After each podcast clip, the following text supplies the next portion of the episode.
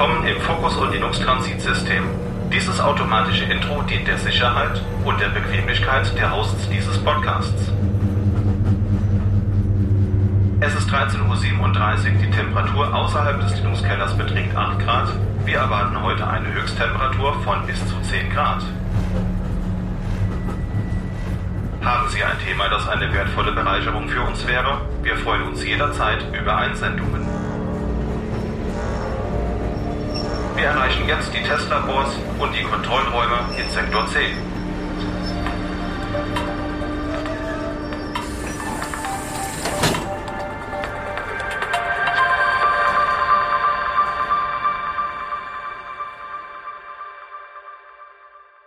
Und damit hallo und herzlich willkommen zur 71. Episode des Focus und Linux Podcasts. Redaktionsschluss am 24.11. und aufgenommen am 27.11.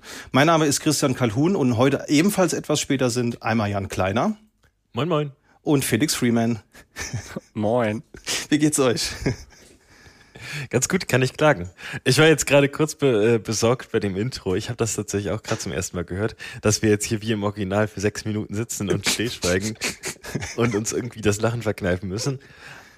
Aber ja, das hat mir sehr gefallen, Christian. Danke dafür. Also ich habe mich komfortabel und sicher in die Folge transportiert gefühlt. Sehr schön, das freut mich. Also da müssen wir auch noch mal Kudos an unseren Producer Stefan zum Besten geben, der dieses Intro für uns gebaut hat. Mir kam nämlich die Idee, anlässlich des 25-jährigen Jubiläums von Half-Life, also wir verstehen uns auch heute, müssen wir, glaube ich, ganz, ganz ehrlich sagen, als News-Halbwertszeit-Podcast. Und äh, er hat das Intro für uns gebaut und da muss man echt sagen, das Lob gebührt vor allen Dingen ihm. Ja, Schön, dass ihr euch gut transportiert gefühlt habt, geht mir ebenso. Angesichts der Kälte draußen habe ich es aber wie folgt gemacht und habe einfach mal statt einen Pull-Request diesmal einen Pulli-Request gestellt. Oh. Ich habe mich auch schon vor allen Dingen gewundert an der Stelle, wo er gesagt hat, Höchsttemperaturen 10 Grad. Draußen sind, glaube ich, 4. Ja. ja, da war ich ein bisschen optimistisch. Vor ein paar Tagen war es noch ein bisschen wärmer, aber mittlerweile funktioniert das nicht mehr.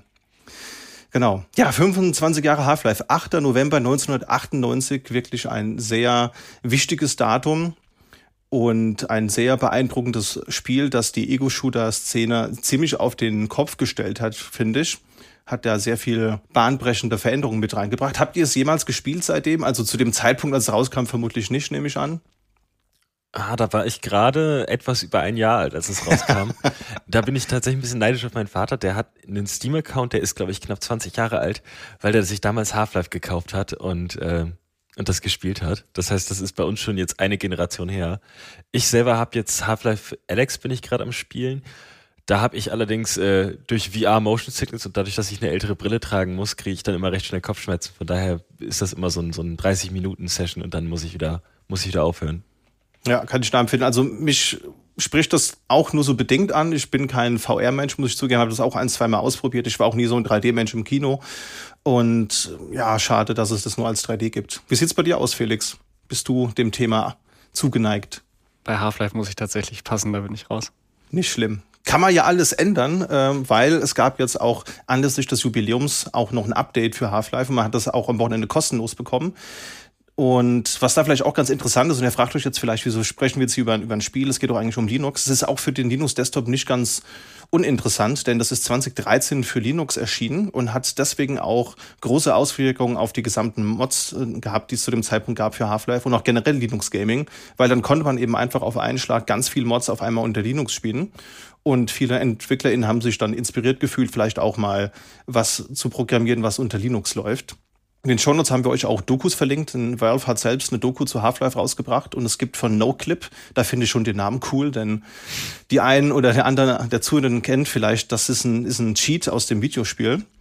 Äh, die haben auch eine Doku schon vor fünf Jahren rausgebracht, wo sie sehr, sehr, sehr viel Trivia eingebaut haben. Das ist wirklich sehr interessant.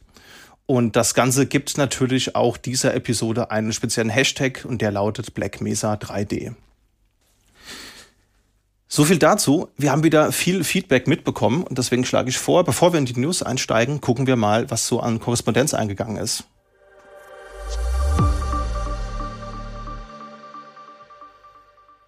Ja, also vor ungefähr 20 Minuten hatten wir hier einen Systemabsturz. Ich versuche immer noch an meine Dateien zu kommen, aber ich glaube, Jan, du hast irgendwo Feedback von Vincent bekommen in der September-Folge, richtig? Genau, das Ganze hat sich jetzt ja schon ein bisschen gezogen. Ich war ja in der letzten Folge krank in der Oktoberfolge und da hatte sich Vincent gemeldet und gesagt, dass wir die ähm, beiden Themen durcheinander gekriegt haben und zwar FLOC und das Topics API. Und da hat Vincent natürlich recht. Ähm, FLOC ist das vorherige Konzept. Das wurde zum 25.01.22 umgebrandet als Topics API intern in Chrome verwendet, wird in vielen Orten noch ähm, quasi entweder FLOC oder Cohorts oder ähm, ähnliches verwendet. Also Google scheint noch nicht ganz von dem, von dem Thema los zu sein. Und auch viele Kritiker ähm, werfen Google vor, dass das quasi dasselbe in, in Blau ist. Und äh, Vincent hat dazu passend geschrieben, das soll einen Kompromiss darstellen, damit die Werbeindustrie von aggressiveren Tracking-Methoden absieht.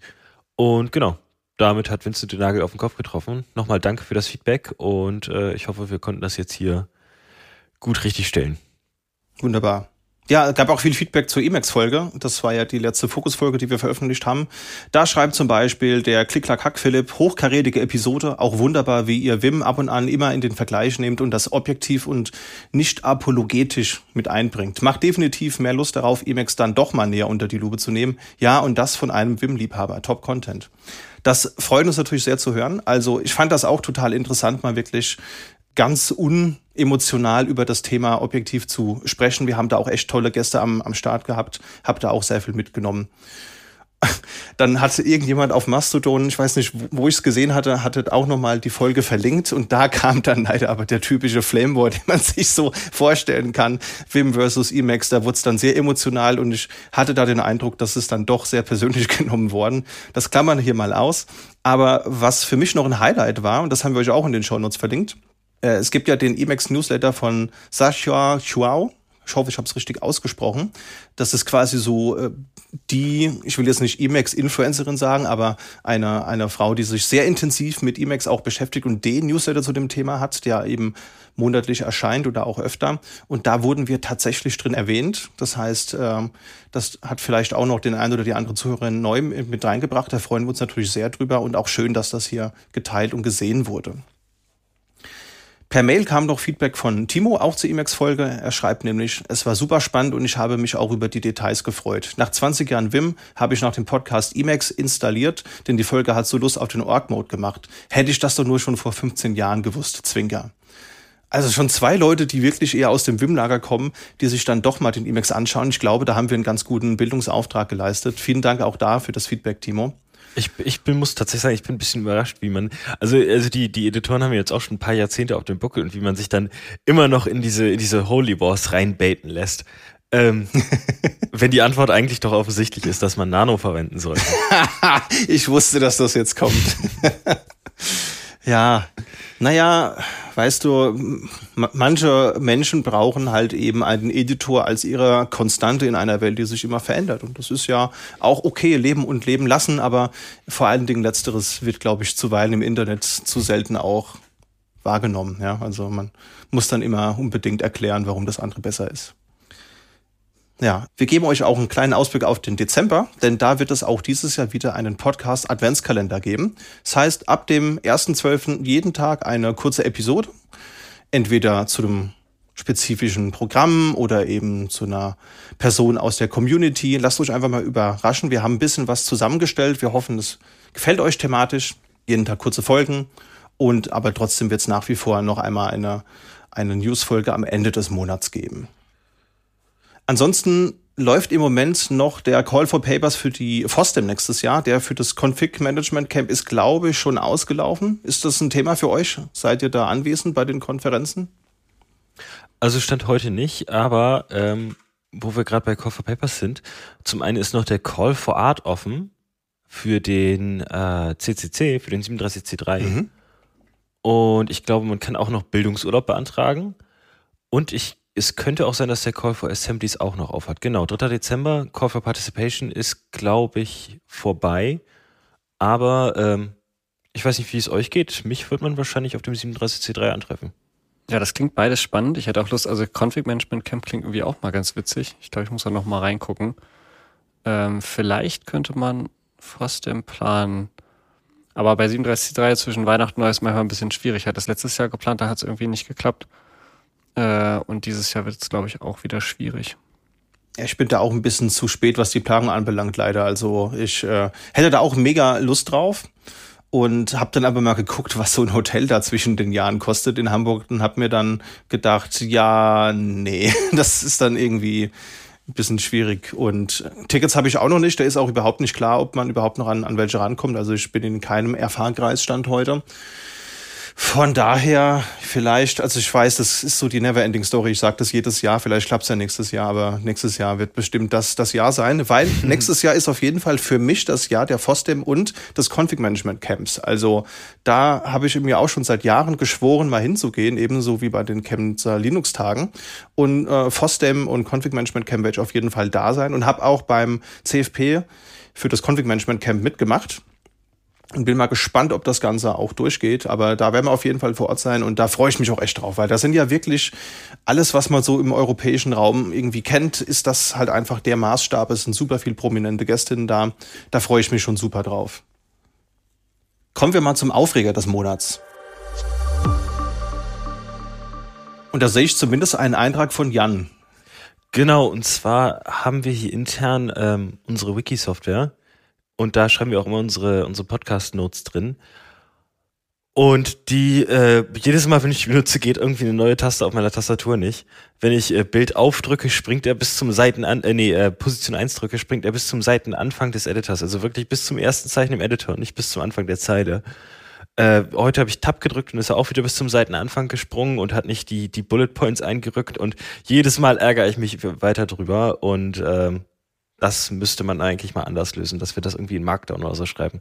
Ja, das ist auf jeden Fall, hat dieses Tool ein großes Potenzial für Frustration.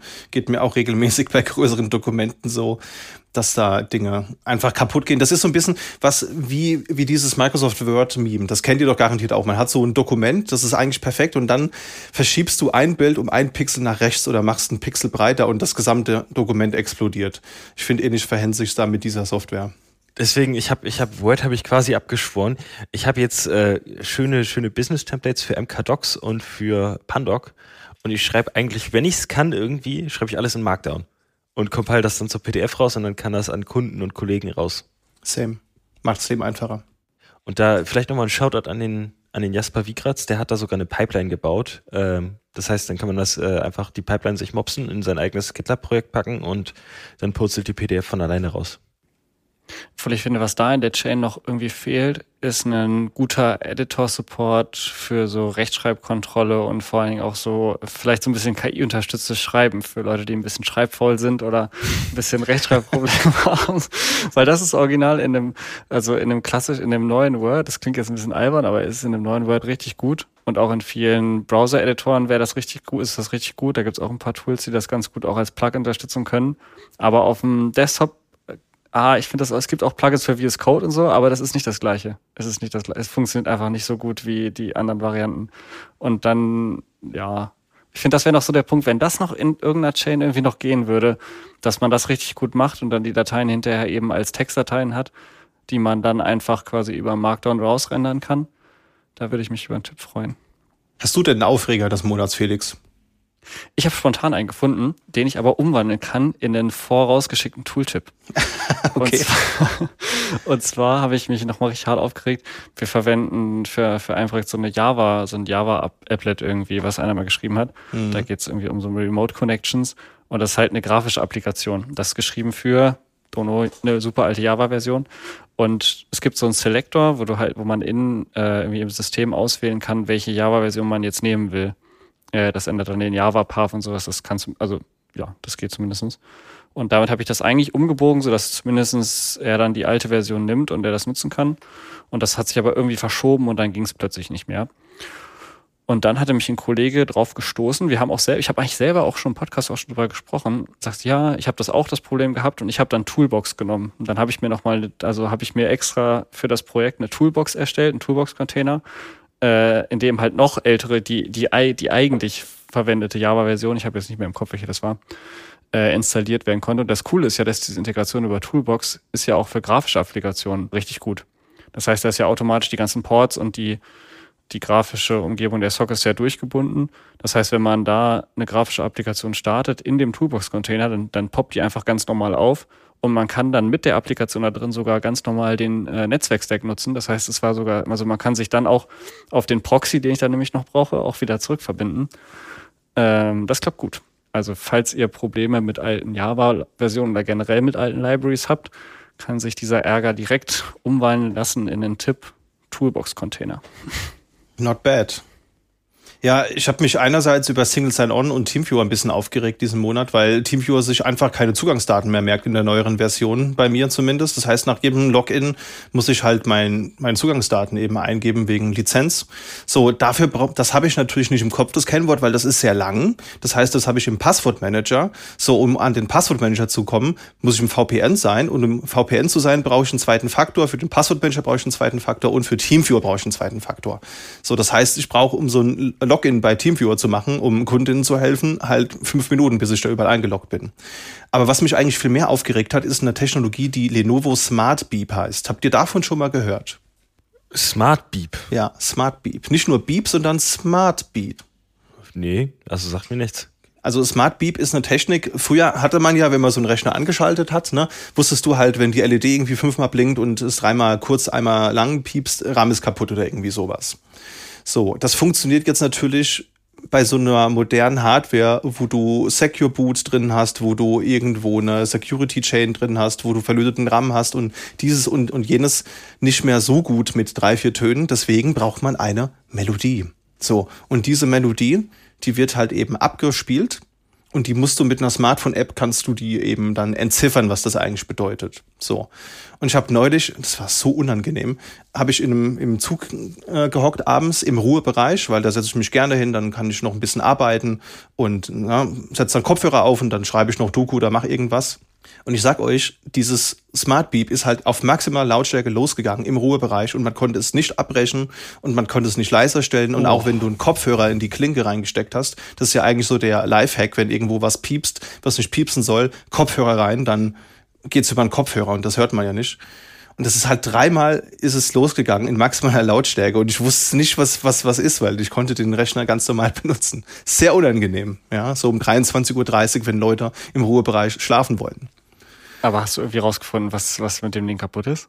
Ich habe eine Theorie, die konnte ich aber noch nicht ganz bestätigen. Ich habe zu dem Zeitpunkt den, äh, die erste Version vom Fedora 3865er Kernel bekommen und hatte das Gerät dann auf Energiesparmodus gesetzt. Das mache ich halt immer, wenn ich im Zug sitze, weil da habe ich das Licht eh gedimmt und brauche jetzt nicht auch WLAN und so weiter. Kann man ein bisschen Akku sparen. Und ich glaube, da gab es irgendwo Probleme, dass dann die Lüfter nicht mehr angesteuert werden konnten. Und dann liefert dir natürlich die Hardware oder die Firmware irgendwann einen Alarm, weil wenn der Lüfter nicht dreht, dann könnte ja vielleicht die Hardware über, überhitzen oder so. Ja, das heißt, ich habe es dann am nächsten Tag nochmal ausprobiert ohne Energiesparmodus, da tauchte das nicht mehr auf. Von daher, ich konnte es nicht ganz bestätigen, aber das klingt so ein bisschen plausibel. Jetzt habe ich eh eine neuere Version vom, vom Kernel bekommen und auch gab ein BIOS-Update zwischendrin. Von daher weiß ich nicht, aber war auf jeden Fall eine unangenehme Situation. Also wenn man sich mal richtig awkward fühlen will, Smart Beep auf maximaler Lautstärke im Ruhebereich regelt. Mhm. Oh Mann. Audiokoppler ist natürlich auch wild, ne? Ich finde das auch die Kombination, es gibt ja auch noch äh, bei manchen Geräten bei so, vor allem bei Heizung oder sowas, das manchmal mit Optokoppler, mhm. mit dem, dass man quasi sagt, okay, da blinkt dann die Lampe und du musst das dann vorhalten und dann. Ja. ja. Gibt auch so ein total schönes Video von Lenovo, wo sie dieses Feature erklären. Das äh, habe ich mal in die Show Notes gepackt, wenn man sich das mal angucken will. Wir werden es jetzt nicht einspielen, weil das sprengt einem echt gefühlt das Trommelfell. Also ich bin zumindest, habe danach e-, echt ein lautes Piepsen im, im Ohr gehabt. Das wäre noch mal eine Intro-Idee gewesen. ja, genau. Sofort alle Zuhörenden verloren. okay, kommen wir mal zu den News, denn da gibt's auch einiges, was diesen Monat besprochen werden will. Und den Anfang macht Xorg bzw. Xvalent mit einem CVE. Worum geht's da, Jan? Genau, und zwar ist das nicht nur einer, sondern gleich drei, die wir hier auf dem Schirm haben zweimal mit CVSS 7. irgendwas und einmal mit CVSS 5.1. Und äh, das ist ganz spannend. Da habe ich, da bin ich so ein bisschen in so ein Rabbit Hole gefallen. Und zwar zwei davon, und zwar die CVI 2023 5574 mit CVSS 7.0 und CVI 2023 5380 mit CVSS 5.1 erfordern beide den Zap-Hot-Mode. Und da war ich, ähm, da war ich so ein bisschen überfragt und dachte so, Zap-Hot-Mode, ist das irgendwie ein Wortspiel oder wo kommt das her? Und habe das mal eingegeben und das ist benannt nach Zap-Hot Beeblebrox aus ähm, den äh, hier Abenteuern durch die Galaxis, äh, nee, Anhalt, per Anhalter durch die Galaxis, genau. Ah, mhm. und zwar ist das eine Multi-Seed-Konfiguration von Xorg. Das heißt, jeder Benutzer hat eine eigene X-Session mit eigener Maus und Tastatur. Und äh, Hot, da habe ich ein Bild aus einer Fernsehserie gesehen, ist ein Wesen mit zwei Köpfen und ich glaube drei Armen. Und äh, danach ist es benannt. Und da muss ich so ein bisschen schmunzeln, weil so eine, so eine klassische Nerdkultur, die, die sieht man ja immer mehr schwinden aus den, aus den Open Source, äh, aus den Open Source Welten. Und äh, genau, das, äh, das ist da passiert. Mit der CVSS 7.0 ist ein Use After Free Bug. Das heißt, da wird ein, in dem Programm wird quasi Speicher angefragt vom Betriebssystem, dann wieder freigegeben und dann trotzdem noch verwendet. Normalerweise, wenn da irgendwie kein, also wenn man Glück hat, passiert dann einfach gar nichts, weil der, wenn man den freigibt, wird er nicht sofort gelöscht, sondern erst wenn quasi der Nächste den beantragt oder vielleicht nicht mal dann, wenn der Nächste ihn vielleicht erst beschreibt, je nachdem, wie das alles geregelt ist. Also wenn man malloc verwendet, ist der Speicher nicht unbedingt genullt und wenn man calloc benutzt, dann ist er auf jeden Fall genullt.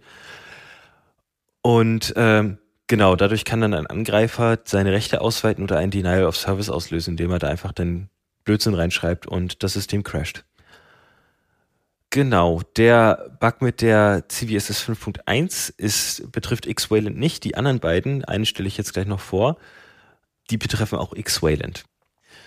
Genau, die anderen beiden haben hohes Risiko. Der erste hatte, äh, der, der mit 5.1 hatte mittleres Risiko. Und den bis jetzt unbekannten Bug, der CVI 2023-5367, hat einen CVSS von 7.8 und hat, wurde als hohes Risiko eingestuft. Und das ist ein Heap Out of Bounds Bug und damit lassen sich auch die Rechte ausweiten oder ein Denial of Service auslösen. Und dafür ist auch schon ein Patch raus in Xorg Server 21.1.9 und Xwayland 23.2.2. Der für den anderen CVSS 7.0 Bug steht der Patch noch aus. Die Fixes sind da noch nicht ganz äh, ausgereift. Und soweit ich das gelesen habe, ich habe nämlich so ein bisschen durchs Arch-Wiki geklickt, ich glaube, fast jedes System benutzt RandR für Multi-Monitor-Setups und so ein Zap-Hot-Mode ist unwahrscheinlich selten. Und ich könnte mir vorstellen, wenn das wirklich jemand betrifft in, in kritischer Infrastruktur, dann werden das wahrscheinlich irgendwelche Industriesteuergeräte sein, die eh nicht im Internet hängen. Wenn ihr den Zap-Hot-Mode benutzt, ähm, dann solltet ihr wahrscheinlich patchen. Und äh, ansonsten könnt ihr wahrscheinlich erstmal einfach äh, sudo apt-update und apt-upgrade machen und hoffen, dass alles gut geht. Den Monat ist auch Proxmox in der Version 8.1 erschienen. Das Ganze basiert auf Debian 12.2 Bookworm, hat aber einen neueren Kernel, nämlich in der Version 6.5. Ansonsten gibt's Quemo in der Version 8.1.2, ZFS in der Version 2.2.0. Allerdings sind da auch schon einige handverlesene Bugfixes von 2.2.1 drin. Also da wurde da selbst Hand angelegt und gecherrypickt und gebackportet. Software-Defined Networking ist jetzt voll unterstützt. Das war vorher nur eine Tech Preview. Und was es jetzt auch gibt, und das finde ich sehr spannend, ist, dass es jetzt Secure Boot Support für VMs gibt. Das heißt, die haben jetzt einen signierten Shimloader eingebaut, so dass man dann halt eben auch die VMs jetzt als Secure Boot betreiben kann. Und dazu muss man auch nicht neu installieren, sondern das kann man einfach zur bestehenden Installation entsprechend konfigurieren. Es gibt ein neues Notification System, das kann jetzt auch mit authentifiziertem SMTP oder Gotify umgehen. Das ist so eine Software, mit der man Notifications ähm, umsetzen kann, ist in Go geschrieben. Dann gibt's die Storage Engine Ceph, die ist jetzt einmal als Quincy in der Version 17.2.7 enthalten. Es gibt aber auch schon Reef, das ist die Version 18.2.0, kann man dann entsprechend auch einsetzen, wenn es da Features gibt, die man zum Beispiel in seinem Setup gerne haben möchte. Darüber hinaus gibt es viele kleinere Optimierungen im GUI und API-Umfeld. Zum Beispiel sind neuere Übersetzungen eingebaut worden.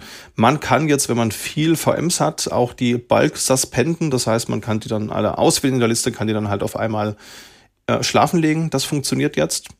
Und in der VM-Liste gibt es jetzt auch einen Filter, den man selbst konfigurieren kann, sodass da die Usability bei größeren Szenarien dann doch ein bisschen besser wird. Wenn man dann mal mehrere hundert VMs drin hat, wird das ansonsten ein bisschen unübersichtlich und kann man jetzt einfacher mitarbeiten. Läuft bei mir jetzt auch im Homelab. Das sind auch alles jetzt Änderungen, die mich jetzt nicht so betreffen, muss ich zugeben. Also ich habe keinen kein Ceph im, im Einsatz, aber die kleinen Anpassungen, die finde ich auf jeden Fall nett.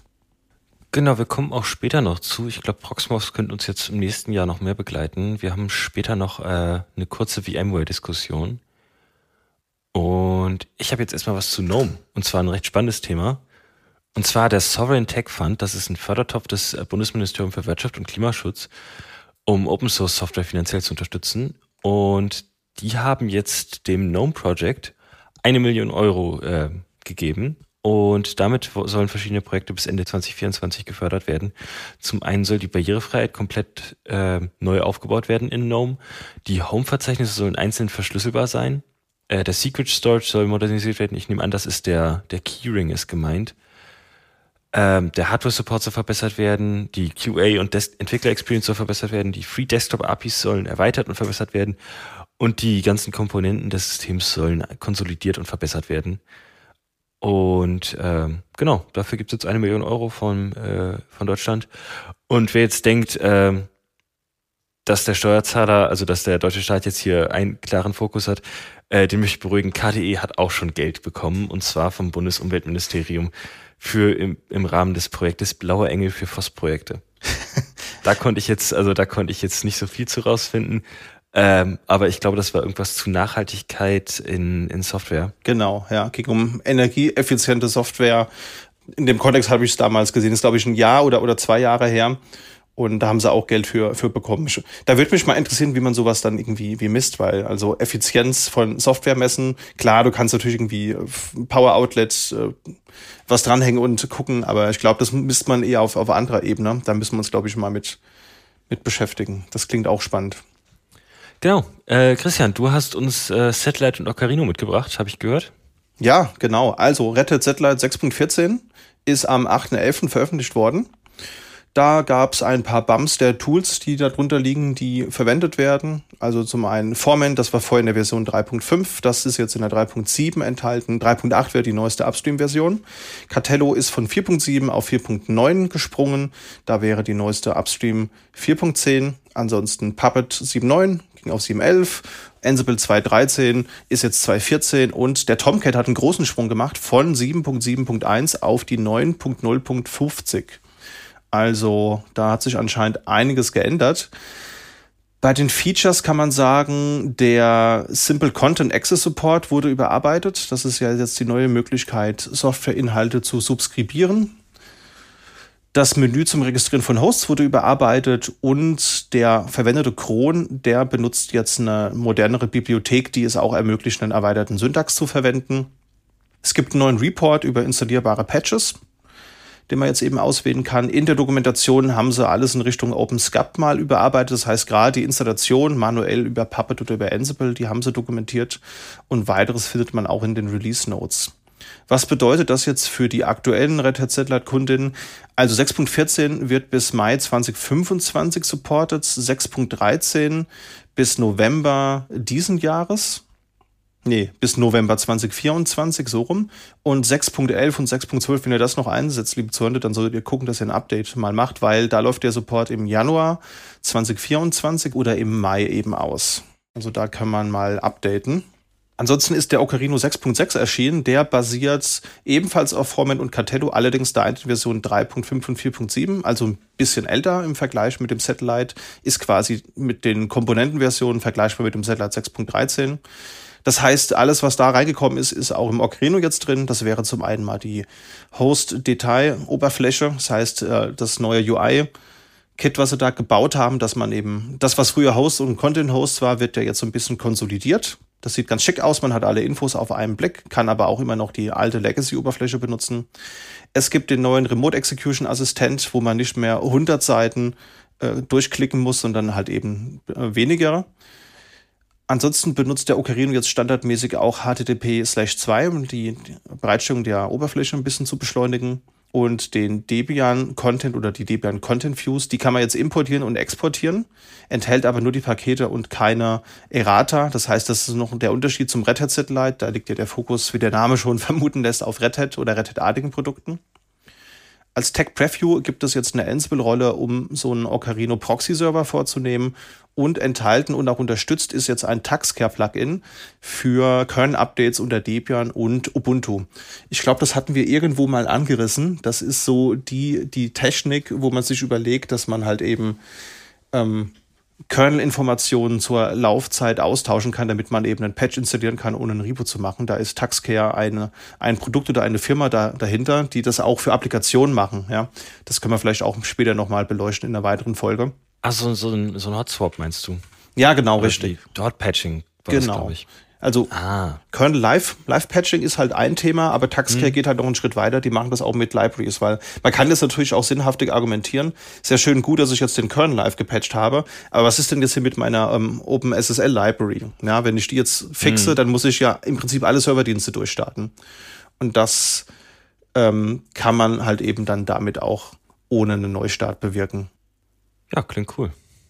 Ja, was natürlich auch zu unserem Podcast immer dazugehört, sind Release News. Und vor allen Dingen, wenn es halt die großen Standarddistributionen betrifft, dann freuen wir uns natürlich immer besonders, vor allen Dingen, weil es manchmal auch uns selber betrifft. So ist das nämlich bei Fedora 39. Seit dem 7.11. endlich verfügbar, also endlich keine große Verzögerung, aber ursprünglich geplant war es dann für den 17.10., hat sich dann aber ein bisschen gezogen.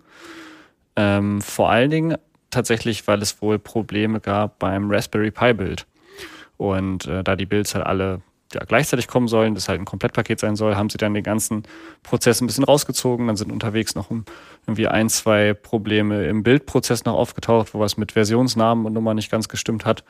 Also das ist äh, jetzt aber passé, könnte man sagen, und alle User können sich freuen über ein, ja, wie eigentlich eigentlich, gefühlt kommt mir die Schlagzeile so ein bisschen bekannt vor, ein herrlich unaufgeregtes Release von Fedora. so ist es ja eigentlich fast immer. Äh, Fedora 39 kommt mit Linux 6.5 Kernel, mit GNOME Desktop 45. Die Urspr also die üblichen Updates, ne, die man halt immer so kennt bei vielen Paketen. Das heißt, im Prinzip bringt eigentlich ein neues Major Release meistens auch eben Standard-Updates im Build-Stack zum Beispiel bei GCC oder sowas mit, alles Mögliche was tatsächlich auch ein Update bekommen hat, obwohl das eigentlich gar nicht so zu erwarten war. Ähm, die neue Version von Fedora kommt nochmal mit einer neuen Version von Libre. Ähm, dabei haben wir eigentlich auch in einer der alten Podcast-Folgen schon angekündigt gehabt, dass Red Hat gesagt hat, ja, nee, Package-Software, das oder Desktop-Packaging für, für Libre, das brauchen wir irgendwie nicht mehr, das ist uns zu aufwendig. Äh, User, holt euch mal ein Flatpak. Und da war ja auch schon so ein bisschen der Punkt, ja, ist halt als Libre ist als Applikation jetzt nicht so Flatpak geeignet. Das heißt, das war schon so ein bisschen Bauchweh für Leute, die das wirklich häufig benutzen und, und machen, weil es halt schon ein großes, großer Brocken ist. Und jetzt haben sich doch halt in der Community Leute gefunden, die das eben äh, nochmal ein bisschen gepatcht haben, das RPM. Das gibt's jetzt in der Version 7.6.2. Mal gucken, wie sich das so weiterentwickelt, weil eben auch die, die Warnung der bisherigen Maintainer bei Red Hat war, das ist halt auch schon ein Act, das zu, zu maintain. Aber diesmal ist es noch mit dabei. Ähm, allerdings kommt Fedora 39 ohne, das war nämlich auch, wir haben ja schon ein paar Mal drüber gesprochen, angekündigt waren ja eigentlich äh, neue Standardversionen von DNF, DNF 5, das ist jetzt noch ein ganzes Stück rausgezögert, also Standard wird DNF 5 wohl erst in Fedora 41, das heißt noch erst zwei Releases später. Ähm, die Neuerungen haben wir, glaube ich, schon mal in einer älteren Folge besprochen. Und ansonsten sollte es eigentlich auch einen neuen Anaconda-Installer geben. Ähm, aber auch das ist jetzt auf eine Version, also auf die nächste Version verschoben auf 40. Mal gucken.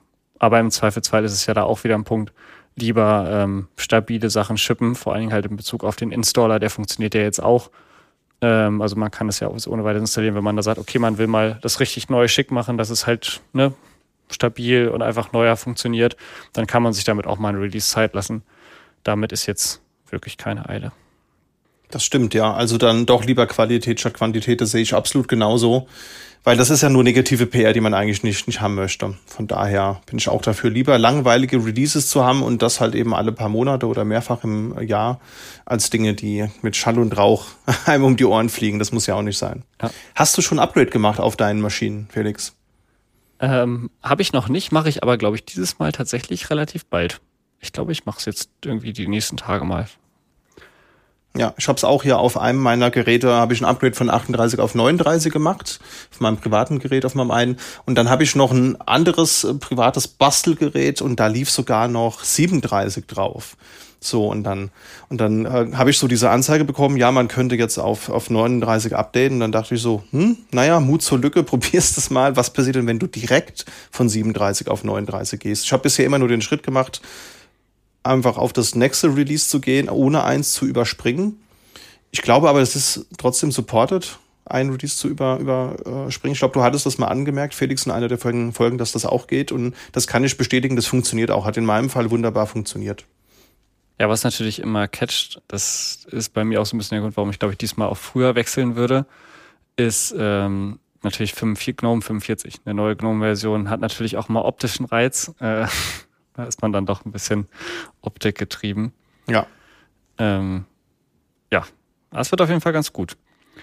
Und tatsächlich zusammenhängendes Thema, die Langweiligkeit ist auch schon ein Achievement. Denn wenn man nämlich Folgendes macht, 20 Jahre lang, jedes halbe Jahr, immer wieder langweilige Releases produziert, dann wird das Ganze schon nicht mehr langweilig, sondern ziemlich speziell. Und das war nämlich dieses Mal jetzt auch der Fall. Äh, Fedora feiert 20 Jahre. 20 Jahre stabile Fedora-Releases. Das ist schon ein Ding und wurde tatsächlich auch, wurde gar nicht so groß gefeiert. Es gab so ein bisschen rechts und links so ein paar Sachen. Äh, das, das Projekt selbst ist zusammengekommen. 10.11., 11.11. Das machen die sowieso immer so ein bisschen so eine ja, Release-Veranstaltung mit so ein paar Vorträgen, gegenseitigen Abstimmungen und sowas, wie es dann halt im nächsten halben Jahr weitergehen soll. War diesmal eben ergänzt nochmal um so eine kleine Online-Birthday-Party. Ähm, ja, denn Fedora Core 1 released am 6.11.2003. Das heißt, mit dem jetzigen Release von äh, Fedora 39, 17.10. ist das ja ungefähr ja, 11, 20 Jahre und 11 Tage quasi nach dem, nach dem ersten Release. Das ist schon ein Ding. Und Fedora 1 kam zum Beispiel noch im Vergleich mit GNOME 2.4. Irre. Das ist richtig, richtig lange her, ne? ja.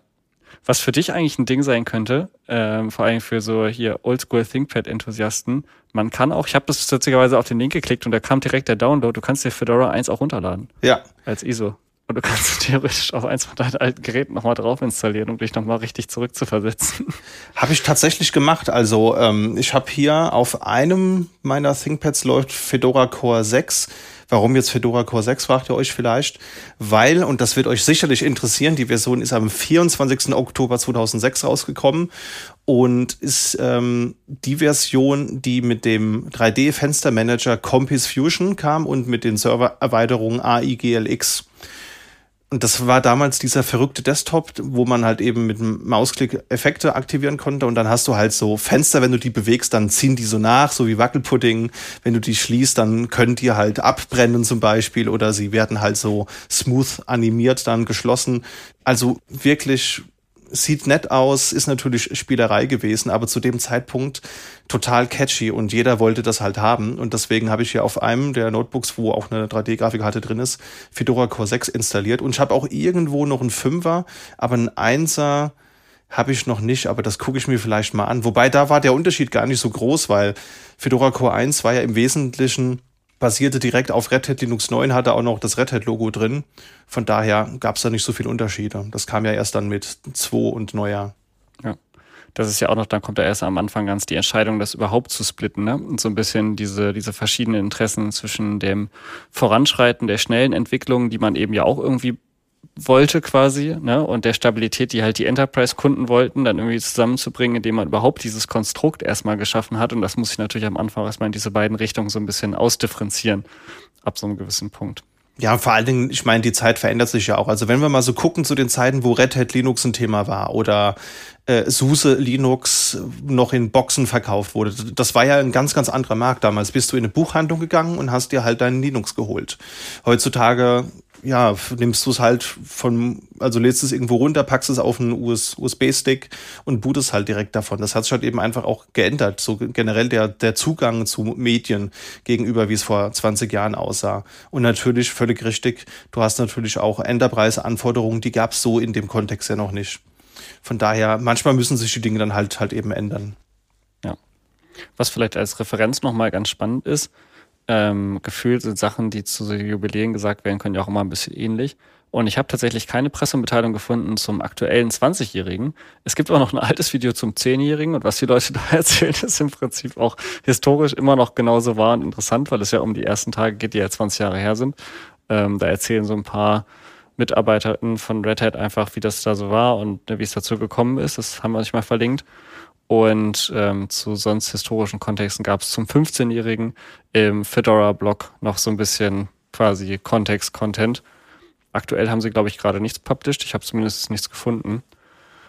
Ähm, wenn ihr da Lust und Interesse habt, dann könnt ihr da gerne noch mal reingucken. Sehr schön. Da gucke ich auf jeden Fall mal rein. Ich bin ja ein Freund von echt alten Newsartikeln und alten Videos.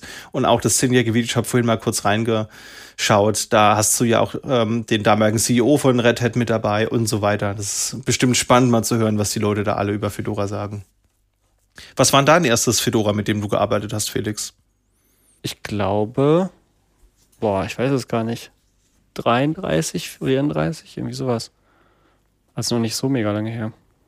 Bei dir, Jan, was war deine erste Version? Ich weiß gar nicht, ob ich, also ich hatte es, glaube ich, mal im Einsatz, als ich so ein bisschen Distropping gemacht habe, aber das, das könnte ich dir nicht sagen, welche Version ich da hatte. Ähm, ich war eigentlich immer eher im Ubuntu Camp und dann irgendwann bei Manjaro unterwegs. So Fedora, äh, ich weiß, ich weiß nicht, was es ist, aber ich glaube, RPMs waren wie immer irgendwie unsympathisch. Ich glaube, das kam, das kam mal, als ich irgendwie eine Software installieren wollte, die es nur als RPM gab. Hm. Und da habe ich unter Ubuntu RPM installiert und dann und dann irgendwie so ein, so ein Hexenwerk da gebastelt und ich glaube, ja. das hat mir, das hat mir den, die, die Lust auf RPMs nachhaltig verdorben. Vielleicht jetzt, wo App Image, Flatpak und Snap wieder im Kommen sind, äh, muss ich was nochmal umdenken, aber äh, sonst war ich bei Fedora immer eher vorsichtig. Ja. Ach, so ein bisschen RPMs mit, mit Alien konvertieren in, in Dep-Files. What could possibly go wrong? Ich kann das nachempfinden. Also, als ich angefangen habe, privat Linux einzusetzen, das war so 2005 rum oder so und da war das echt gerade so die, die Themen, für die man sich als Privatanwender interessiert, so wie Video, DVD und MP3-Playback, das war irgendwie echt hakelig auf RPM-basierten Distributionen. Da kann ich mich noch genau dran erinnern. Und ich glaube 2012, da war Fedora 17, Beefy Miracle war da die aktuelle Version. Äh, das lief irgendwie auch nicht gescheit auf meinem ThinkPad, was ich da hatte. Da habe ich auch lange nicht reingeguckt, aber ich bin dann wieder dazu gekommen, ich glaube, mit 35 oder 34 damals. Da habe ich nämlich angefangen, beruflich einzusetzen. Ja, und seitdem ist das der Daily Driver. Trotz dass ich da ein bisschen Probleme mit den AMD-SOCs hatte, bin ich da bisher immer noch beigeblieben und kann man, glaube ich, echt nur festhalten auf die nächsten 20 Jahre und schön, dass das Ganze so wunderbar funktioniert und dass man lieber später released, als was Unfertiges zu, zu shippen. Da haben wir ja auch mal zur Red Hat Summit ein Special aufgenommen mit Matthew Miller, der der Projektleiter oder der Projektchef von Fedora ist. Das können wir euch auch nochmal in den Shownotes verlinken, liebe Zuhörer. Könnt ihr auch gern nochmal reinhören, wenn es euch interessiert. So, jetzt haben wir freudige Nachrichten. Ähm, und zwar, wir haben doch im August damals über das Web Environment Integrity Projekt gesprochen. Das war diese Technik von einigen Google-EntwicklerInnen, die im privaten Kontexten GitHub Repository aufgemacht haben und da im Wesentlichen DRM fürs Internet spezifiziert haben. Könnt ihr euch ja bestimmt noch dran erinnern. Ich, ich erinnere mich, das war, glaube ich, diese, diese, diese riesen Rand-Folge, wo irgendwie alles im, im Open-Source-Welt irgendwie umgestoßen wurde. Ich glaube, da hatten wir gerade einmal Linux, Rocket Linux äh, und, und die, die Business Source License, alles kam auf einmal und dann auch noch das Web Environment Integrity Project. Ja. Genau, ich glaube, das war da irgendwo um die Zeit rum. Genau, ja. Also krieg auch direkt wieder hohen Puls, wenn ich dran denke. Nein, so schlimm ist es nicht, aber auf jeden Fall ist jetzt still und heimlich dieses Projekt archiviert worden und in der README, die wir auch verlinkt haben, findet man nur noch den Satz Thank you all for the constructive feedback and engagement on the topic. Und ich finde, das ist politisch sehr korrekt und sehr höflich ausgedrückt, ähm, wenn man mal einen Blick in die Commit History wirft oder in den Issue Tracker und guckt, was für Statements da zu finden sind, auch von namhaften Projekten ist das sehr freundlich gesagt. Und schön, dass es archiviert wurde. Ich befürchte aber, das wird nicht das letzte Mal gewesen sein, dass wir eine Technologie dieser Art gesehen haben, wie wir auch im Feedback schon gehört haben. Ist es durchaus manchmal möglich, Leute zu verwirren, indem man Dinge neu benennt und sie unter anderer Flagge woanders neu bewirbt. Also ich denke, da wird es bestimmt nochmal ein Wiedersehen geben, auch wenn ich da nicht so Freude dran habe. Ein anderes Thema, das jetzt vielleicht auch nicht alle Gemüter erfreut, ist das Thema Broadcom und VMware. Da hast du uns ein paar News zu mitgebracht, Jan. Genau, und zwar haben wir da ähm, News, dass die äh, Freigabe jetzt in vielen Ländern erteilt wurde und dass äh, Broadcom und VMware den Deal bald abschließen wollen. Und zwar gibt es da Freigaben aus äh, Australien, Brasilien, Kanada, der Europäischen Union, Israel, Japan, Südafrika, Südkorea, äh, Taiwan und den Vereinigten Königreich. Und ähm, da, ich frage mich bei sowas immer, kann eigentlich jedes Land da einfach sagen, hey, Moment, das wollen wir nicht? Und dann wird das Ganze gestoppt? Dass dann irgendwie sagt, Dänemark sagt, das ist so ein, so ein Riesendeal, stoppt und alle anderen Länder lassen das durch. Ähm, aber vielleicht muss ich da mal irgendwie einfach äh, Google befragen. Und zwar äh, konnten sich VMware-Aktionäre entscheiden zwischen Broadcom-Aktien oder Geld. Und ungefähr 96 Prozent der Aktionäre haben sich für Broadcom-Aktien entschieden. Das heißt, zumindest die Aktionäre scheinen relativ zuversichtlich äh, in, dem, in dem Wechsel. Das ist nämlich eine aktive Wahl. Wer sich nicht für die Aktien entscheidet, entscheidet sich automatisch für Geld, auch wenn man nicht an der Wahl teilnimmt. Äh, ich weiß aber nicht, ob das 96 Prozent der Personen oder Unternehmen sind, die die Aktien halten oder 96 Prozent der gesamten Aktienmenge. Und die Anwenderinnen von äh, VMware sind jetzt so ein bisschen besorgt, weil gerade erst 2020 kam der Wechsel von Sockets auf ein kernbasiertes Lizenzmodell. Das heißt, man zahlt nicht mehr pro Sockel, sondern pro Kern. Und Broadcom strebt angeblich ein Abo-Modell an, weil solche Modelle bei Wall Street eher ankommen, weil es halt wiederkehrendes Einkommen ist. Und äh, genau, da gab es jetzt äh, auf äh, Reddit und diversen Social Media Plattformen gab es so ein bisschen Unmut, vor allem weil die äh, die Angebote, die jetzt reinkamen, um ein Vielfaches höher waren als das, was man bisher bezahlt hat. Wo ich jetzt aber auch dazu sagen möchte, gibt es aktuell viel Unsicherheit, wenig Konkretes. Äh, Broadcom und VMware scheinen da tief in den in den in die Übernahmeverhandlungen zu stecken und wenig äh, wenig in andere Themen zu investieren. Auch äh, so richtige Innovationen gibt es da jetzt seit längerem nicht deswegen bleibt man da so ein bisschen, also bleiben alle so ein bisschen vorsichtig. Ja, schwierig, schwierig. Also kann ich natürlich nachempfinden, dass das nicht allen äh, schmeckt.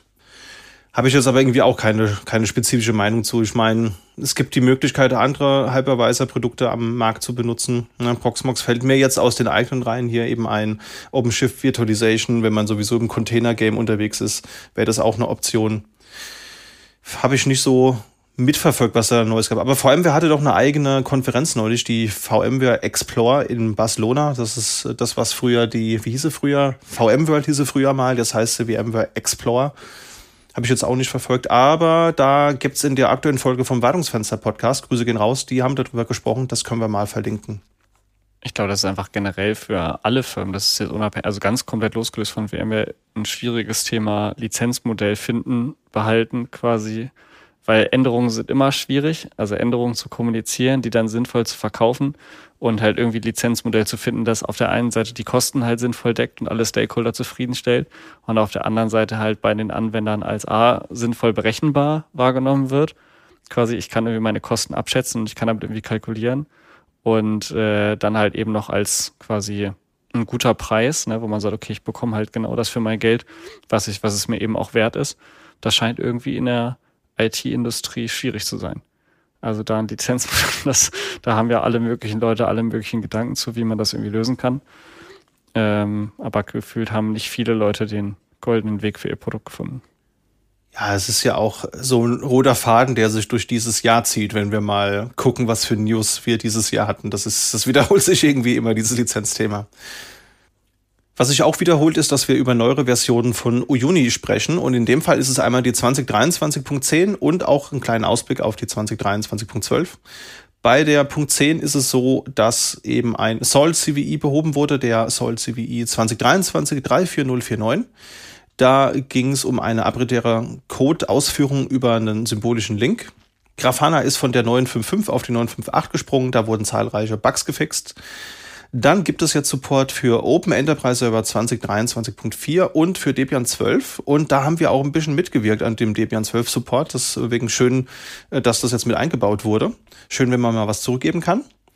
Als Tech Preview gibt es jetzt einmal ein Container-Image und ein Helm-Chart für den Uyuni-Server. Das heißt, die Zukunft wird ja sein, dass man Uyuni eben als Container bereitstellt. Das hatten wir ja schon zu SuseCon damals besprochen. Und eine weitere Tech-Preview ist, dass es jetzt auch Management-Tools gibt, um eben diesen Uyuni-Server-Container zu managen. Da gibt's einmal Uyuni ADM, das dient eben dazu, K8S oder Podman-Server zu administrieren. Das heißt, da kann man vermutlich dann darüber entsprechend die Container bereitstellen, patchen und neu starten.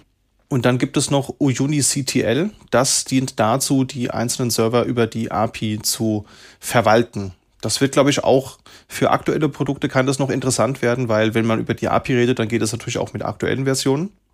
Das kann man sich mal anschauen. Bei der API gibt es auch noch weitere Neuigkeiten. Zum Beispiel gibt es jetzt zwei neue Booleans in der API. Einmal Reboot Suggested und Restart Suggested. Und das hilft halt eben darüber eine Aussage zu treffen, ob ein Neustart oder ein Neustart der Anwendung benötigt wird. Also muss ich einen Server booten oder nur die Anwendung neu starten, um den Patch auch anzuwenden das war eine Anforderung eines Kunden und das haben wir einfach mal als GitHub-Issue eingereicht und das war wirklich sehr schnell umgesetzt. Wir waren total positiv verwundert, weil meistens ist es natürlich so, bloß weil man eine Feature-Idee hat, muss das ja nicht notwendigerweise bedeuten, dass das auch andere Leute spannend finden und auch umsetzen. Aber in dem Fall was ist das, glaube ich, innerhalb von zwei, drei Tagen eingebaut worden. Und Kunde hat auch schon bestätigt, dass das Ganze eingesetzt wird.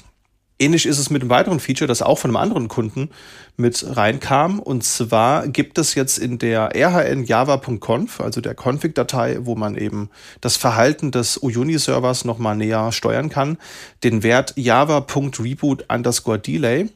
Und der gibt eben an, wie lange gewartet wird, bis ein System gebootet wird. Das heißt, wenn man jetzt im Uyuni oder SUSE Manager ein System rebootet, dann wird drei Minuten gewartet und dann wird erst der Reboot über Salt getriggert.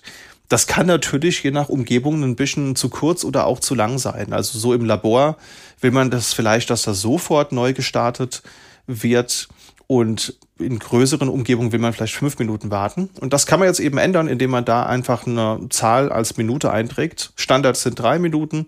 Man kann aber auch eine Null eintragen, dann wird das sofort eben umgesetzt. Auch das war sehr schnell umgesetzt und ja, funktioniert wunderbar. Schön, dass das so schnell eingebaut wurde. Dann gab es noch einen Ausblick auf Juni 2023.12, also der Punkt 11 wird vermutlich geskippt, aufgrund von Verfügbarkeiten, Urlaubszeiten und natürlich auch ja, generell Jahresende, da geht es ja in den Firmen drunter und drüber. Und geplant ist aber Support für SLI Micro 5.5 und auch die OpenSUSE Leap Micro 5.5 und für Amazon Linux 2023. Da hat sich ja einiges getan. Ich bin da jetzt nicht zu sehr drin, aber ich glaube, Amazon Linux 2 war noch CentOS basierend und Amazon Linux 2023 ist jetzt Fedora basierend. Also schon eine ähnliche Familie, aber doch eine andere Distribution, die darunter liegt. Und da wurde jetzt der Support in einen der Hackathons eingebaut. Dann gab es noch die Uyuni Community Hours im November letzte Woche. Da wurde von einem Entwickler eine Workflow-Engine vorgestellt, die in Go geschrieben wurde. Grüße gehen raus an Bo. Und das kann zum Beispiel benutzt werden, um massenhaft Service Packs zu updaten. Er hat da konkret von einem POC bei einem Kunden gesprochen, wo er 600 Hosts hatte, die er dann voll automatisiert geupdatet hat auf ein neues Service Pack. Und dann wurde noch angekündigt, dass jetzt in der Hack Week der Open Euler Support umgesetzt wurde und auch der Support für Raspberry Pi OS 12 aber OpenSUSE Tumbleweed nach wie vor dysfunktional. Das heißt, man kann OpenSUSE Leap und im Prinzip alle OpenSUSE und SUSE-Produkte verwalten, außer eben OpenSUSE Tumbleweed. Das äh, fand ich ganz interessant, dass die eigene Rolling Release Distribution selbst davon nicht unterstützt wird. Ja, so viel zu Uyuni. Ansonsten gab es diesen Monat wohl noch ein sehr einschneidendes Ereignis, was die Zeit anbelangt, Jan, oder? Genau. Und zwar die 1,7 Milliarden Unix-Epoch. Äh, das heißt, wir sind jetzt bei 1 Milliarde 700 Millionen Ticks äh, Sekunden seit dem 1. Januar 1970 in UTC-Zeit. Und äh, genau, das ist am 14.11. um 23.13 Uhr und 20 Sekunden passiert. Und äh, ist damit der, der letzte Umschwung bis zum 15. Januar 2027 um 8 Uhr morgens. Ähm, da ist nämlich die 1,8 Milliarden Epoch. Und das war's auch schon. Schönes kleines äh, Schmankerl für zwischendurch. Wahnsinn. Ich habe jetzt mit irgendwas gerechnet, ja, äh, wir müssen jetzt alle Kernels umprogrammieren, weil jetzt die, äh, die Zeit nicht mehr realistisch gemessen werden kann, so wie wir das, so wie mit dem Jahr 2000 Problem quasi. äh, ich glaube, das erwartet uns jetzt 2038. Da würde mich jetzt mal interessieren, äh, also, wie, wen betrifft das überhaupt noch? Also, macht das, also, außer Banken und Flughäfen, äh, sehe ich da jetzt eigentlich keine, keine große Gefahr mehr, oder? Ich, ich muss wieder mal einlesen, wie Linux die Zeit trackt, aber ich würde mich wundern, wenn das nicht mittlerweile schon lange 64-Bit sind. Ich glaube nicht auf alle Architekturen. Ich kann mich dunkel daran erinnern, dass es bei der letzten FOSDEM irgendeinen Talk dazu gab. Hatten wir hier auch, glaube ich, im Podcast besprochen, dass du, ich glaube, MIPS und ARM 32-Bit und sowas, das kannst du halt knicken. Ja. Aber mit aktueller soften Hardware kann man, da, da kann man, glaube ich, vorher mit, mit Patches dafür sorgen, dass es keinen Fiasko gibt. Mhm. Genau. Und dann hast du uns äh, noch ein bisschen News auch wieder mit RPM mitgebracht, Christian. Genau. Es gibt nämlich eine neue Version von RHEL, die Version 9.3 und passend dazu auch einmal Linux 9.3. RHEL 9.3 ist am 7.11. erschienen, verbleibt auf dem Linux-Kernel 5.14, aber damit vielen Backports. Und beim Toolset wurden eben die verschiedenen Applikationen und Programmiersprachen auf neue Versionen angehoben. Redis 7, Node.js 20, GCC 13 und der LLVM 1606 wären da beispielsweise zu nennen. Aber eben auch Rust 1.71.1, Go 1.20.10. Dann haben wir den Samba in der 4.18.6 und Podman in der 4.6. Das ist vielleicht auch nochmal für den einen oder die andere ganz interessant. Also eher viele Kleinigkeiten, die sich getan haben, jetzt keine, keine große Breaking Changes. Was man aber noch erwähnen kann, ist, dass die Webkonsole, da gibt es jetzt beim Anlegen neuer Container die Möglichkeit, den Podman Health Check zu aktivieren. Habt ihr damit mal gespielt? Das finde ich nämlich ganz nützlich, das, das Feature. Das habe ich vor kurzem entdeckt und wusste gar nicht, dass es das gibt. Wusste ich bis vor einer Sekunde auch noch nicht. Tell me more. Ja. Na, du kannst im Wesentlichen, wenn du einen Container startest, angeben, wie überprüft wird, ob die Applikation in dem Container funktioniert oder ob sie funktioniert. Das heißt zum Beispiel, wenn du einen Apache startest, kannst du als Health Check ein Curl-Kommando angeben und dann wird halt zum Beispiel alle zehn, alle zehn Sekunden geguckt, ob halt eben ein Curl auf die IP was zurückliefert und wenn dem nicht so ist, dann wird der Container einmal durchgestartet. Ah, das gibt's im, im Kubernetes-Umfeld auf jeden Fall schon. Ähm, auch, ich glaube, da gibt es dann HTTP und gRPC als Möglichkeit. Ich weiß gar nicht, ob Docker das mitbringt. Äh, aber auf jeden Fall cool und praktisch. Ich hab's, ich benutze es jetzt eher selten, wenn ich mal eben einen Container zusammenbastel. Ich sollte es wahrscheinlich öfter mal machen ich könnte mir auch vorstellen, dass es wahrscheinlich auch, also unter anderem nicht, also ich konnte ein bisschen Henne drauf an, was, also, ne, was, ob das so ein bisschen anders ist, aber man kann ja mit Podman auch die Kubernetes YAML-Files dann diese Stacks ausrollen, das Deployment da machen. Und äh, wenn du das Deployment-File dann ausführst und es hat einen Health-Check, der muss ja theoretisch auch irgendwie abgebildet werden. Also es macht schon theoretisch konsequent Sinn, aber man könnte es natürlich auch öfter nutzen, wenn man, falls man Standalone äh, irgendwelche Container auf den Hosts rumfliegen lassen hat. Ja, absolut. Ansonsten kann man in der Webkonsole jetzt auch Stratis äh, eben über die GUI verwalten. Das musste man bisher über, über die Kommandozeile machen. Bei den System Roles gibt es zwei Neuzugänge. Einmal Keylime, da kann man den Verifier und den Registrar konfigurieren. Und Systemd, da gibt es jetzt halt eben auch eine Rolle, mit der man dann eben Units konfigurieren und rendern lassen kann. Das gab es vorher nicht. Also da tut sich viel in diesem Kontext. Da werden immer neue Rollen entwickelt und auch bestehende aktualisiert. Dann der Rel Image Builder, der ist jetzt auch in der Lage, OVAs zu bauen. Das heißt, wenn man eben lokal vSphere einsetzt oder generell, es gibt ja auch andere Hypervisoren, die mit OVAs umgehen können. Also VirtualBox kann ja zum Beispiel auch damit umgehen. Ich glaube, bei Coevo KVM gibt es zumindest einen Konverter davon. Und ja, der kann jetzt halt eben auch OVAs bauen. Ist vielleicht auch ganz interessant. Hm. Und passend dazu ist auch einmal Linux am 13.11. rausgekommen. Das ist jetzt ein bisschen später, fast sieben Tage später sogar ähm, die waren ja bisher immer sehr, sehr schnell, wenn es darum geht, nachzuliefern und eben ihr, ihr Downstream anzupassen. Das geht jetzt natürlich so ein bisschen auseinander, weil wir haben ja aufgrund der Red Hat Quellcode-Debatte auch festgehalten damals, dass Alma Linux gesagt hat, dass sie sich dann eher an CentOS Stream orientieren und auch eigene Bugs oder Bugfixes vornehmen, die auch upstream shippen und deswegen divergiert das jetzt so ein bisschen. Und deswegen, ja, geht es halt nicht mehr eins zu eins in Echtzeit. Bei denen ist jetzt die Version rausgekommen mit dem Codename Shamrock Pampers Cat. Und auch da haben wir die Release Notes verlinkt. Die sind im Wesentlichen ähnlich. Ja? Also da dürfte euch, denke ich mal, nichts weiter auffallen, was da irgendwie fehlt. Und das ist jetzt eben die erste Version ohne den 1 zu 1 Klonfokus, müssen wir hier mal festhalten. Hab's hier im Labor auf ein, zwei Maschinen im Einsatz, das hat wunderbar funktioniert, aber das war auch vorher schon herrlich unspektakulär. Also einmal Linux macht da echt einen guten Job und denke mal, das werden sie auch weiterhin tun. Ja, Shamrock Pampers Cat kann man übrigens mal äh, die, die Bildersuche des Vertrauens nachbemühen. Ich habe mir da irgendwie ein bisschen was Spannenderes vorgestellt, aber vielleicht ist auch nur mein Algorithmus kaputt. Ich sehe da nämlich nur Pampasgras und nach allen 20 Bildern sehe ich mal ein Bild von einer, von einer Wildkatze und die sieht aber tatsächlich ganz niedlich aus. Also kann man mal reinschauen. Und du hast uns doch ein paar Kurznews mitgebracht, Felix. Genau, ich wollte sagen, als äh, traditioneller Abschluss unserer Newsrunde ja immer noch die Kurznews einmal abgefeuert. Ähm, was tatsächlich ganz cool ist, und zwar Mozilla stellt ein eigenes Step Repository zur Verfügung. Im Jahr hatten wir schon ein, zwei Mal das hin und her, quasi, oh, es gibt kein quasi Native Firefox mehr für Ubuntu, dann wieder doch kurz und dann quasi ja für alle jetzt, die, die kein Snap benutzen wollen, so rum äh, gibt es jetzt eben ein offizielles Mozilla-Repo. Das kann man einbinden und sich dann eben einfach ja, das der Paket installieren. Ansonsten ähm, gibt es noch ein weiteres, ja, weitere Distro quasi, die jetzt auf Wayland umstellt. Elementary OS ähm, baut den eigenen Pantheon Desktop oder will den eigenen Pantheon Desktop bis Ende 24 auf Wayland umstellen. Und was ansonsten für uns vielleicht sogar ganz cool ist und vor allen Dingen für Christian, den ThinkPad-Enthusiasten. Lenovo's Linux-Team ähm, released einen neuen Kernel-Driver-Patch, um, fand ich ganz cool, Ultra-Performance-Mode zu unterstützen. das heißt, unsere Notebooks rennen bald richtig. Ja, bin ich auf jeden Fall mal gespannt. Also den Artikel, den wir da verlinkt haben, da ist vor allen Dingen von der Zen 4 Architektur die Rede und ich habe ja noch Zen 3, also die Generation 1 ans vorher, aber ich hoffe, dass das auch auf das vorherige SOC anzuwenden ist.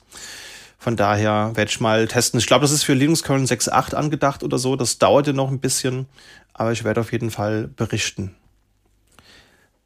Dann würde ich vorschlagen, wir kommen mal zu den Tooltips des Monats.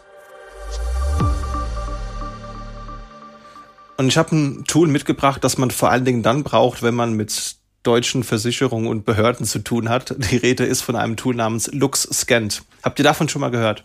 Äh, nee. Tatsächlich nicht, nee. Das ist total super. Das ist ein Tool, also kannst du online benutzen, kannst aber auch selbst lokal ausführen. Da kannst du ein PDF reinziehen und dann kannst du halt verschiedene Effekte aktivieren, damit das Ganze so aussieht, als wäre es eingescannt worden. Und ich habe das halt echt schon gehabt bei manchen Behörden, die dir halt so ein Dokument schicken und dann sagen, können Sie das bitte unterschreiben? Ja, und dann hast du halt deine Unterschrift irgendwo als PNG, ziehst die drauf und dann heißt es ja, nee, das können wir nicht akzeptieren, weil das haben Sie ja am PC gemacht. Wir brauchen eine dokumentenechte Unterschrift von Ihnen. Und dann fragst du halt, ja, wie stellen Sie sich das vor? Naja, Sie drucken das aus, unterschreiben das und scannen es wieder ein. Das wäre in Ordnung aha, okay. So, und genau das macht dieses Tool. Das heißt, du nimmst dann halt dein, dein exportiertes PDF mit deiner digitalen Unterschrift. Und dann kannst du das in Schwarz-Weiß konvertieren, kannst so ein paar Bildfehler einbauen, auch irgendwie das Papier, das dann halt nicht gerade auf dem Dokumentenschacht liegt, sondern zieht es so ein bisschen schief ein, kannst auch so ein bisschen, ähm, ja, Grobkörnigkeit hier aktivieren und so. es ist echt, das ist super, ja. Und das habe ich dann auch eins zu eins so gemacht und die haben das abgenommen und fertig. Also Hammer. Willkommen in Deutschland. modern Problems require modern solutions oder German Problems require German solutions. Das ist ungefähr, ungefähr German Problems require German solutions, erinnert mich an einen E-Postbrief. Quasi die Idee, dass du sagst, okay, ich lade hier quasi einen Text irgendwie online hoch und den druckt dann jemand aus und trägt den halt als Brief irgendwo hin. Genau das, ja. Das, Smart. Ich habe auch irgendwo, aber da, da finde ich nicht mehr den Namen des Tools vielleicht weiß das ja jemand unserer, unseren Zuhörenden. Ähm, es gab auch ein anderes Tool, das hat ja sogar Kaffeeflecken mit eingebaut. Also quasi, wenn auf dem, auf dem Dokumentenglas, auf dem Scanner irgendwo mal ein Dokument mit, mit Kaffeefleck drauf war und sich das so ein bisschen da halt niedergelassen hat, das konntest du dann da halt auch mit, mit einbauen. Und das wäre das i-Tüpfelchen, wenn das noch drin wäre. Also wenn das nicht die Musterdefinition von Dokumentenechtheit ist, dann weiß ich auch nicht. Da hatte ich eine Lehrerin in der Schule, äh, da hast du die Klausuren dann immer wieder bekommen und dann hattest du, wenn du Pech hattest, war da ein riesen Kaffeefleck drauf und die haben immer so nach Keppen gestunken, die Klausuren. Bah. Das wird schwer bei dem, bei dem PDF, aber zumindest den Kaffeefleck, den sollte man auf jeden Fall hinkriegen. Ja, mein Tipp ist tatsächlich, es fällt mir inzwischen schon zunehmend schwer, noch gute innovative Tipps aus dem Alltag zu finden, die wir noch nicht preisgegeben haben. Und deswegen traue ich mich jetzt mal einzubringen, der beim einen oder anderen, der eben Linux und Tools schon länger verwendet, sagen würde, hey, das ist ein Tipp. So, what?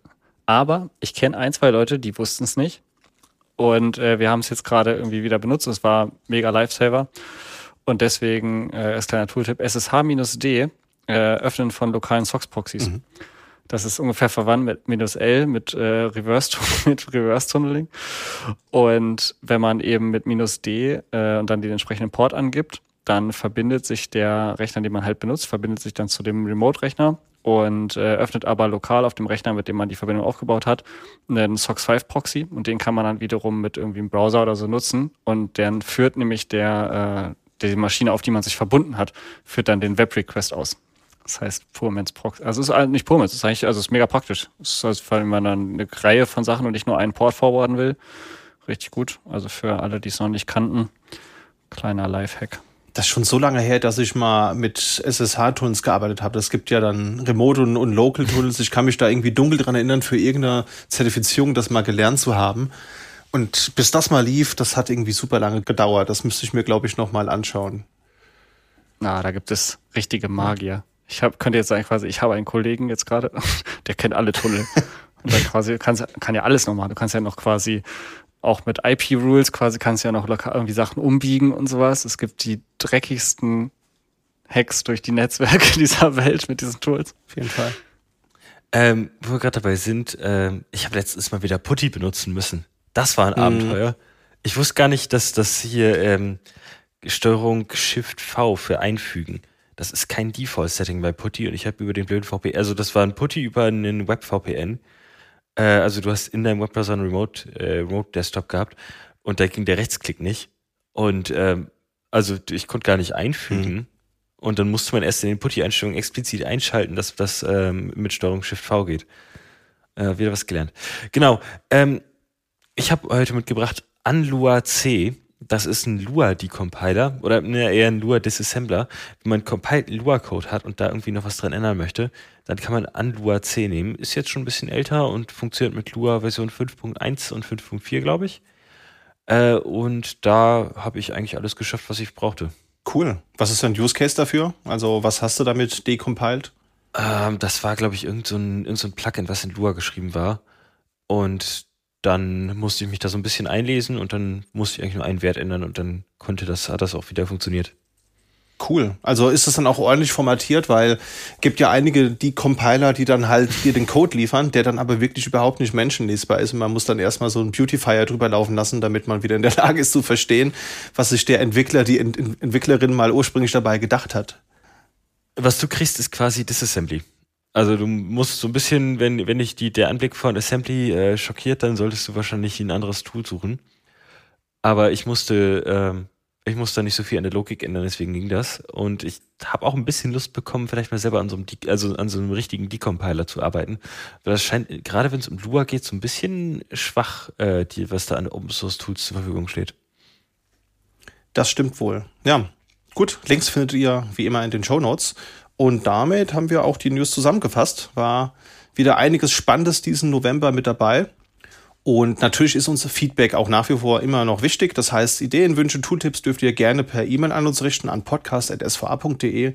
Könnt aber auch sehr gerne auf Podigy kommentieren oder auf Social Media über diese Folge schreiben. Benutzt da sehr gerne den Hashtag BlackMesa3D. Da schauen wir auch mal ein bisschen rein, was da so geschrieben wird. Und wir freuen uns natürlich auch wieder über Bewertungen über den Podcatcher eurer Wahl. Dann bleibt mir nur zu sagen, kommt gut in den Dezember, lasst es euch gut gehen und dann sehen wir uns in einer der nächsten Folgen wieder. Tschö. Ciao. Tschüss.